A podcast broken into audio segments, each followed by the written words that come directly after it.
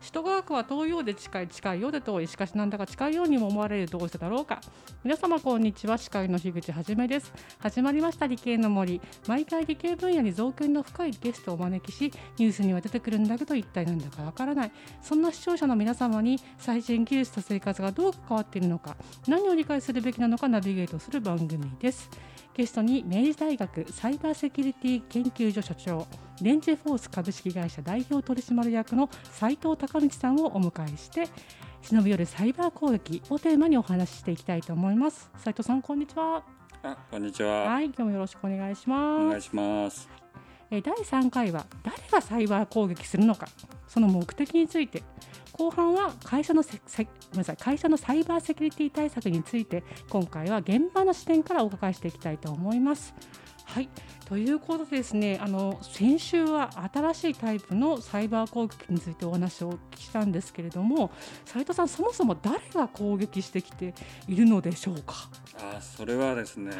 結構難しい問題ですね、こう、うん、インターネットっていうのはこう匿名性があるとされてて、ね。はい。でまあ、いわゆるアトリビューションと専門的には言いましてアトリビューション、うん、アトリビューションちょっと難しい言葉なんですけど、はい、まあ、誰がやってるのかっていう、まあ、そういうのを、えー、確認するっていうことを、まあ、アトリビューションっていうんですけど、うん、まあ、結構難しい問題でして、まあ、そもそもそれがですね分かればじゃあそこをですね止めると、えー、その人たちにこうやめてくれというとか、まあ、対抗措置を取るとかってことができるわけですけど、まあ、誰がやってるかわからないっていうところが、まあ、インターネットのあの、まあえーと、サイバー攻撃の難しあの対抗措置の難しさかなというところがあります。まあ、ただですね、えーと、丁寧に調べると、まあえーと、分かることもですねありまして、でただ昔はこれあんまり公表はしなかったんですけど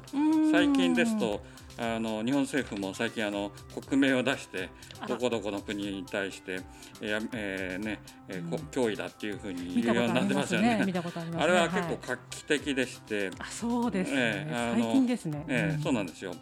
で実際にこうサイバー攻撃をしているっていうのも、まあ、分かってたとしても以前はそれを公開しなかったと、うん、まあ、それはあのこちら側の手の内もばれてしまうので、そこはある種やっぱ隠してたんですけどさすがにもう手に負えなくなってきてるので、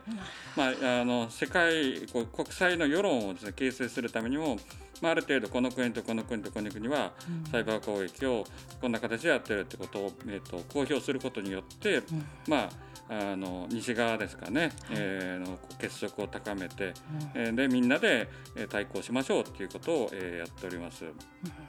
で、まあ、どういうグループというか組織をやってるのかというと、まあ、一番こうあのなんですか、ね、レベルの高いっていうんですかね。どこですかやっぱ国家組織、うん、準国家組織うん、その区別でなかなかあの言葉だけど難しいかもしれないですけど、あと国がですね連携している民間企業とか、その他まああの我々のこうなんかのえー、ところにも来るような、えー、と犯罪グループと、まあ、いくつかの階層があるかなと思います。サイバー攻撃っていうのはあのやってるのは、まあ、ある種素人ではない、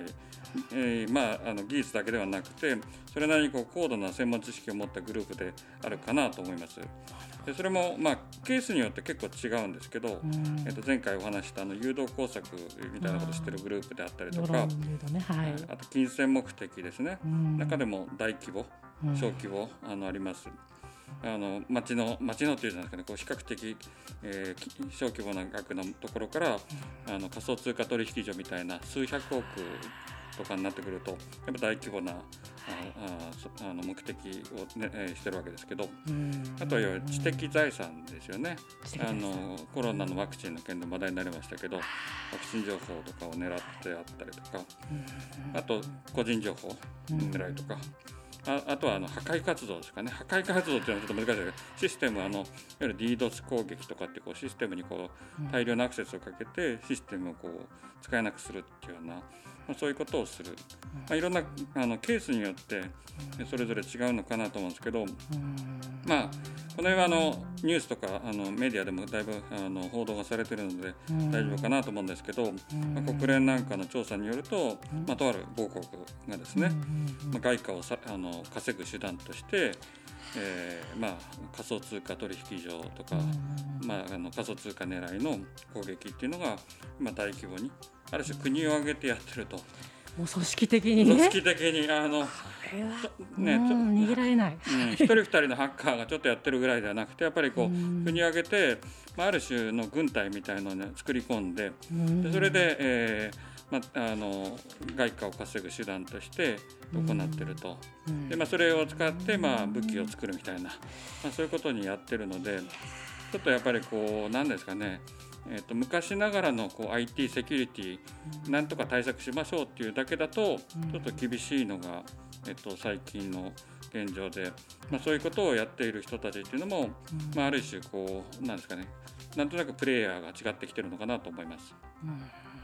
恐ろしいですね。これじゃあ目的はお金がまあ主ですけども、まあ、先週がかったように、まあ、世論誘導とかそういうこともあるわけなんですよね。そうですね、えー、っとまあなんですかね、まあ、先ほども言いましたけどこう各こう目的とグル,、えー、なんですか、グループが違う。のでそれに応じたこうやっぱりこう高度化がどんどん進んでると、まあ、世論誘導グループあのやるようなグループっていうのも、まあ、ある種ハッキングみたいなこと。ハッキングっていうとちょっとね、えーと、いいと悪いと両方あるんだっていうあの主張される方もいますけど、まあ、悪い意味でのハッキングみたいのをしながら情報を盗んででそのあの本当の情報の中に偽情報を混ぜるみたいなことをするようなことをしたりとか。あとやっぱりこう金銭目的とかですかね。でそれなんかも、えー、と今はさあの先週先々週ぐらいでお話した通り、うん、えー、まあ、ネットの世界で大きなお金が動くように全部こう閉じてるので、まあ、ネットだけで大きなお金を動かせるっていう状態になってますので、うん、そこをですね昔だったらまあ、ちょっとこう犯罪をしてお金稼ぐにしても、うん、まあ、あの物理的にこうその現地に行かないとできないような話が、今はインターネット越しにできるっていうことで、だいぶその、えーと、やりやすくやりやすくなってるという。ところかなと思います。しいですね。なんかでもそういうことを聞くとやっぱりねのサーバーになんか個人情報を置きたくないとかあのガファのサービス使いたくないとかどんどん思ってきちゃうんですけどもなんか使ってるとやっぱプロファイリングされちゃってるんですかねもうね。あそれはあのやっぱり大手さんとかですと、はい、あのやはりそういうことをしてしまうとやっぱ誰も使わなくなってしまうので、えっと、自社のサービスのために使ってる、えーそのまあ、いわゆる同意目的なんかに沿った形で、えーとえーまあ、こういうのに使いますよって言ったその目的のためには使ってるっていうのはあのありますけどアメリカとかですとそのデータブローカーさんみたいなのがいて、データブローカー、えー、あのちょっと読んだとあんまり馴染みないですけどちょっと昔ながらでいうと、なんかの名簿屋さんみたいな。ああ いうのが、えーと結構大規模にありましてでそういうところではあの流通してるっていうのはあの以前あったっていう話はありましたよね。名簿もねなんかお金だけに使われるのもねあの怖いですけどまあそれをそれをもってってするとなんか世論有料とか誘導とかもできちゃうのかな。なんか確かにかか何を買ってたとか何を見てたかとか分かっちゃうと、うん、それは世論誘導できちゃう。あだからそこはあれですよね。いわゆる、えーと、ももともとグーグルとか、うん、えーと、フェイスブックっていうのはどうやってお金を儲けてるのかっていうと,、えーと、広告いわゆるネット広告で儲けてまして、はいはい、でその広告を出す際にですね、まあ、あの関係のないえーと、男性向けの広告出したい広告を、うん、あのそれ女性に出してもあんまりあの効果は低いわけですから。で女性向けの広告ファッションとかだったら男性に出しても意味がないわけですし、うん、やっぱりこうそういうところをこうピンポイントで出すことによって効果があると、うん、結構あのあの効果が高いっていうのは聞きますので、そういう、えーと、あのなん狙い撃ちができるっていうところで、えーと、非常に良い良いっていうんですかねこうすごい技術であったと。でその技術をまあ、あの先ほど、えー、言った通りこう悪用するってことになると今度は途端に。途端に狙われると。でその情報なんかもだかプロファイリングされてる情報なんですけど、まあ、そういう個人情報とかだけではなくて個人が、えーと、見ているこう閲覧履歴とかを使って、趣味執行っていうのを分析して出すことができると。でそれが、まあ、ある意味、まあ、広告もいいか悪いかって結構最近微妙な議論ですけど。そう緊張のね広告ありましたもんね ねただまあ実際には、えっ、ー、とねあのなんですかねこう全く興味のないものに対してこう、えーと、洗脳するような感じっていうよりは、まあ、ちょっとこうどちらでもいいよっていう時に夕飯何にしようかっていうカレーが食べたいねカレーが食べたいねってこう何回聞くとなんとなく夕飯カレーにしようかなみたいなそういうレベルですよね。ことで、まあ、便利でもあるし悪の手に渡ると非常に恐ろしいことにもなったりとするということで、まあ、あの来週はですねあのじゃあその日本はサイバー攻撃から身を守れるのかというような話を聞いていきたいと思います。ありがとうございました。ありがとうございます。はい、トークは CM の後も続きます。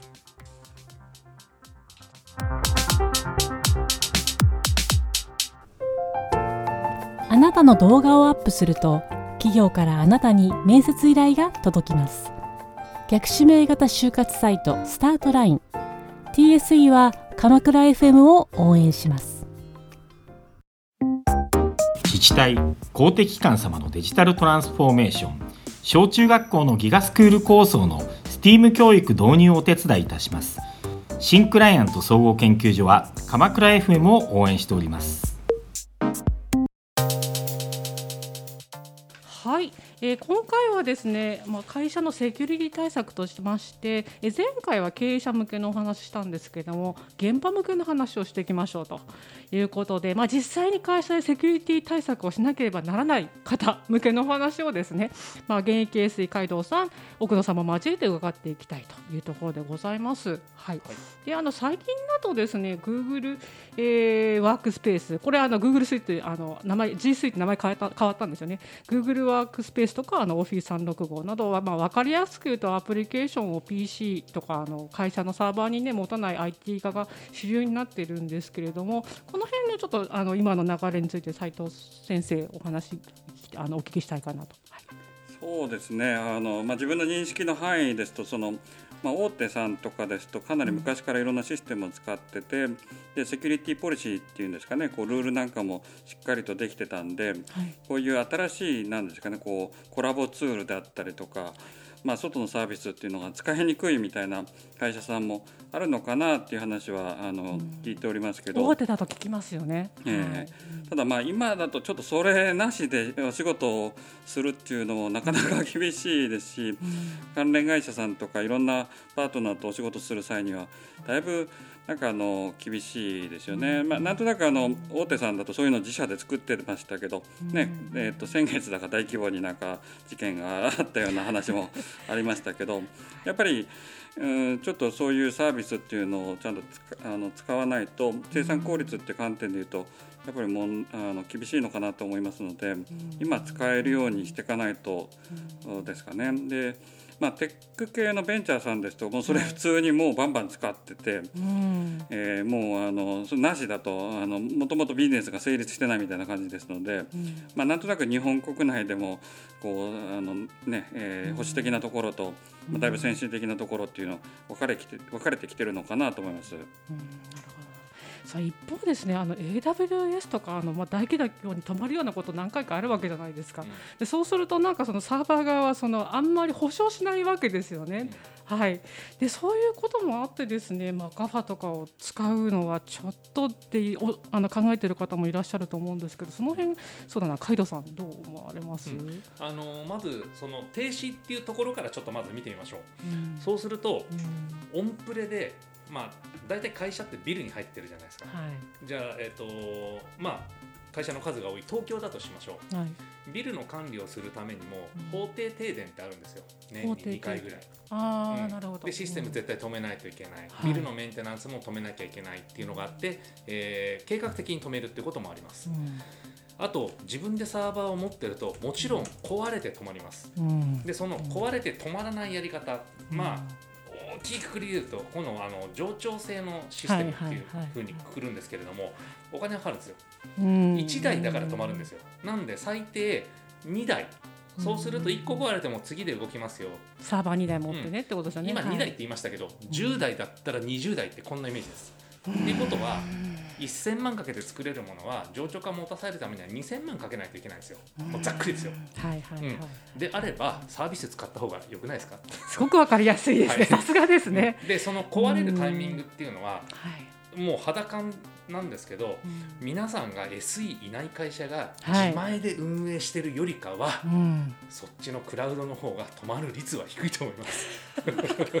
それはなんとなくわかるような気が、はい。うん、だからその自社でオンプレで持ってるから絶対止まんないんだっていうと逆で、はい、うん、止まる率は逆に危ないんじゃないですか、もちろん止まって起動してくれればいいんですけど、データなくなっちゃいました。OS 起動できなくてディスク破損でもデータ全部飛んじゃいました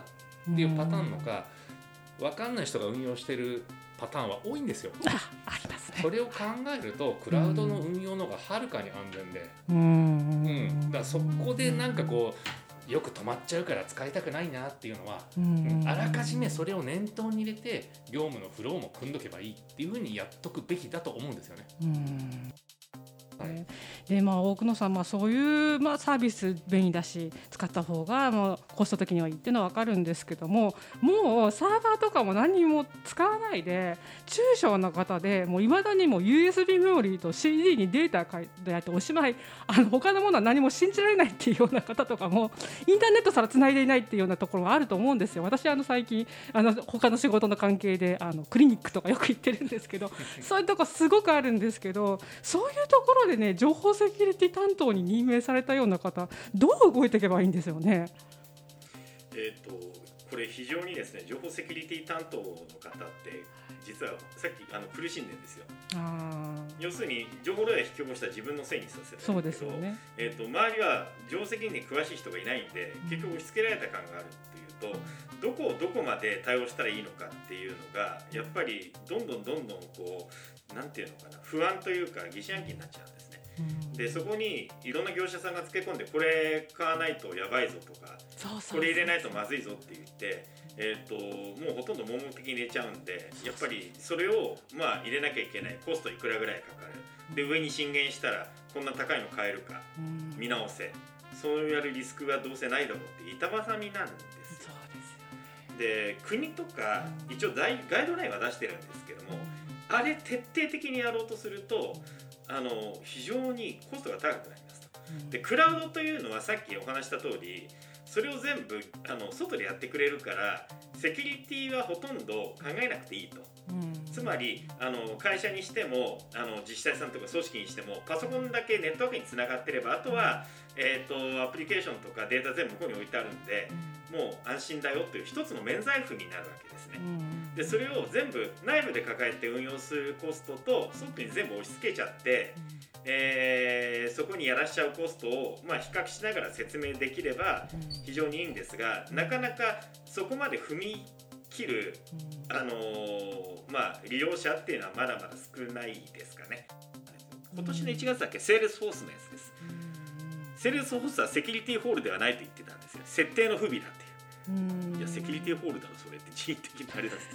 設定をどユーザーにやらすなと。うんなるほどつまりクラウドだから全部やってくれるっていう意識を持ってるユーザーが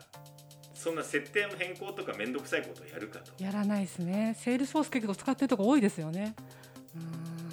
意外とあれコロナ周りの事務処理でかなり食らっちゃって個人情報が見れちゃ一時的に見れちゃった事件ってあったんですよ。でクラウドといっても利用者側が設定しなきゃいけないっていう責任と、それをクラウド側に任せれば何でもやってくれるっていう変な、えーと、誤解がある以上、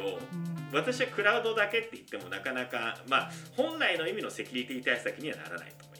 クラウドって一括りに言っても、その eArth だったり SARS だったりっていう段階があるんですよ、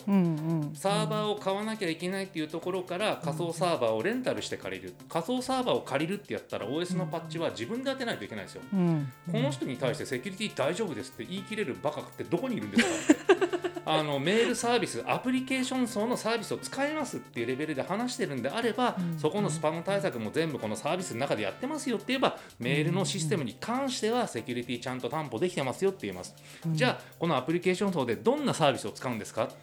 こうやってくればある程度担保できますよ、であの仮想基盤なんで大体。そうすると冗長性もちゃんと取られてるんで、あの停止してあの何日も使えなくなるってことはもちろんないですよ。メンテナンスや瞬断のために何回か止まるってことはもちろんあるけれども、うん。うん、業務に支障がないレベルだと思います、うん。なので、うん。そういうのをトータルして料金の設定がしてあるっていうのが現在なんですよ。あの LINE の問題ってなんか3月かなんか出ましたよねね。あれで。で LINE の経営者はあの日本に戻すから安心だって言ったんだけどうん。何年後かってまだ明言してないと。でもいまだにあの LINE のサービスを使ってる行政機関って、まあうん住民向けのサービス使ってる行政機関ってまだ山ほどありますよ。ですよね止められないんですよね。もう一回つまりね。あのそういったリスクはあるって言っても、今のサービスを止めてまでやるかどうかっていうと、そこ要するに戻れないんですよ。だからあの情報漏洩とかあのいわゆる侵入被害があったって言っても、うん。それが報道された後にどういうふうに対処したかっていうのをうん。誰も思わない、うん。なんかその離れられないんですかねこれ一回使っちゃったらあとやっぱ過渡期なんだろうなっていう感じましたね。なんかこう、はい今いろんなシステムが入ってん。システムのこうありようっていう作り方もだいぶ変わってきてるので。はい。その中でこういろいろ試行錯誤っていうか失敗はそのセキュリティだけじゃなくていっぱいあるのかなっていう意味で言うと、うん。その辺が一つあって、ん。で日本のこうなんですかね我々もそうですけどこうリスクというかこうちょっとしたこうなんか欠欠陥っていうんですかね、サービスレベルに対する要求って結構高いですよね。そうですね。それがちょっ当とやっぱりたり前になっちゃってますよね。こうなんですかこのデジタル化の中でのこう変過渡期の変革期にはちょっとやっぱりこう日本人としてはやっぱなかなか厳しい感じがするのかなっていう。これちょっとどなたでもいいんですけどじゃあこのタイミングで Windows11 嫌だから Mac に行ったらダメなんですかね？会社の人たちはね。まあ、会社っていうかまず全体の仕組みなんですよ。パソコンってパソコン1個単体じゃないですよ。大体はクライアントサーバーって言って端末とサービスを提供するサーバーとクライアントがセットなんですよ。うん。であとはみんなパスワード入れて入ったりするじゃないですか。その認証基盤とかうん。そういったアプリケーションを使うシステム基盤っていうのがあるんですよ。うんそれマイクロソフトは結構優れてるんですよ。なるほど。だから売り方がうまくてこんなに広がってるんですよ。なるほど。クラウド連携がうまいんだ。私のちょっと関係してる某自治体さんははい本気で Windows パソコンをやめてあ、Chromebook に移行したいと思ってるところがあります。でそこでちょっとぶち当たる問題が2つほどありまして、はい。1つはオフィスマイクロソフトオフィス問題、うんうんうんうんうん。つまり今までその系で全部業務処理やってる時にみんなやっぱり情報を抜いて Excel でこう加工したりとか、はい。文章を Word で作ったりとかうん。やっぱりそれがどうしてもやっぱり現場で根付いちゃってるんですね。じゃあそれを、まあ、例えば Google ワークスペースに変えてスプレッドシートとか他でできるかどうかドキュメうん Google ドキュメントとかスプレッドシートでできるか未知数なんですよ。あとマクロとかね。でこれもうんなんか面倒くせえもん使わせやがってっていうことで現場の業務効率性を下げるっていうリスクにどうしても踏み切れるかどうかっていうのが今ちょっとあの問題になってますと。でもう一つ IE11 問題。うんつまりうん。今現在行政系もそうなんだけどほとんどその公的な手続きをしてるあのアプリケーションもそうですし、うん。あと自治体さんの業務で使うアプリケーションまあウェブ化されたっていうことでブラウザーでは使えるとは言ってるんですが、うん。そのほとんどが IE11 です。なるほどね。斉藤先生どうぞ。あそれ多分2つとも根幹にあるのはあれですよ。業務フローを絶対変えない現場っていう。はいはいはい。もう頑張っちゃうんですよね。なんかあの昔ながらのこうそろばんの頃からのこう流れをですねずーっとこう変えたくないっていうのがあって、多分それはですね今のこうシステムの海外のその Google とかの、まあ、そういう仕組みから言うと多分合ってないんですよねこんこんなの多分私が言い始めたことじゃなくて多分いろんなうん昔からいろんな人が言ってるんですけど。はいはい。で、日本とかですと、まあ、自分なんかの経験の中でもやっぱ現場のプロセスっていうのを変えたくないというか現場の強さっていうのがあって。現場強いですね。えーはい。でさっきちょ、ね、ありましたけどその要は情報部門が弱いので,、うんでそうするとそこにこう従ってやっていくといびつなあのこう建物があのこう歪んだ形で作られてこう拡張拡張でなっていくのででそうするともう、ね、目も当てられないみたいな。そこが多分その DX の本質なんだと思うんですけど世界レベルで言うとその辺その辺のってちょっと大変失礼かもしれないですけど新興国にも負けてっちゃうわけですよね。一個のものを作るに対してコストがかかりすぎるわけですよ。に人間をどうしても貼り付けなくちゃいけなのでないいとね。はい。なるほ貴重なお話ありがとうございました。の現場の皆さんにも響いているものと思います。そして迷ったらですね、えー、レンジフォース株式会社にご相談いただければなんとかなるということで。はい皆さんありがとうございますあ TSE でも。やってます。TSE でもやってます。はいありがとうございました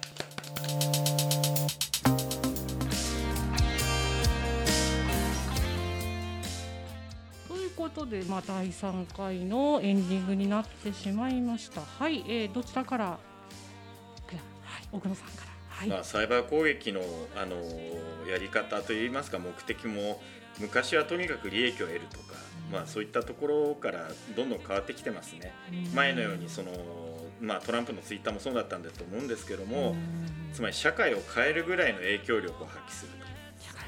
もしくは自分の主義主張をこう発露すると。そういうような攻撃といってもいろんな種類、まあ、いわゆる社会の縮図ですよね、それが今まではリアルにやっていたものがネット空間でも多分同じような流れになってきたと。だからそのなるまでの期間がとても短かったからとても歪みが出てしまっていて今どこも大変だという感じですよね。海藤さんいかがですかね、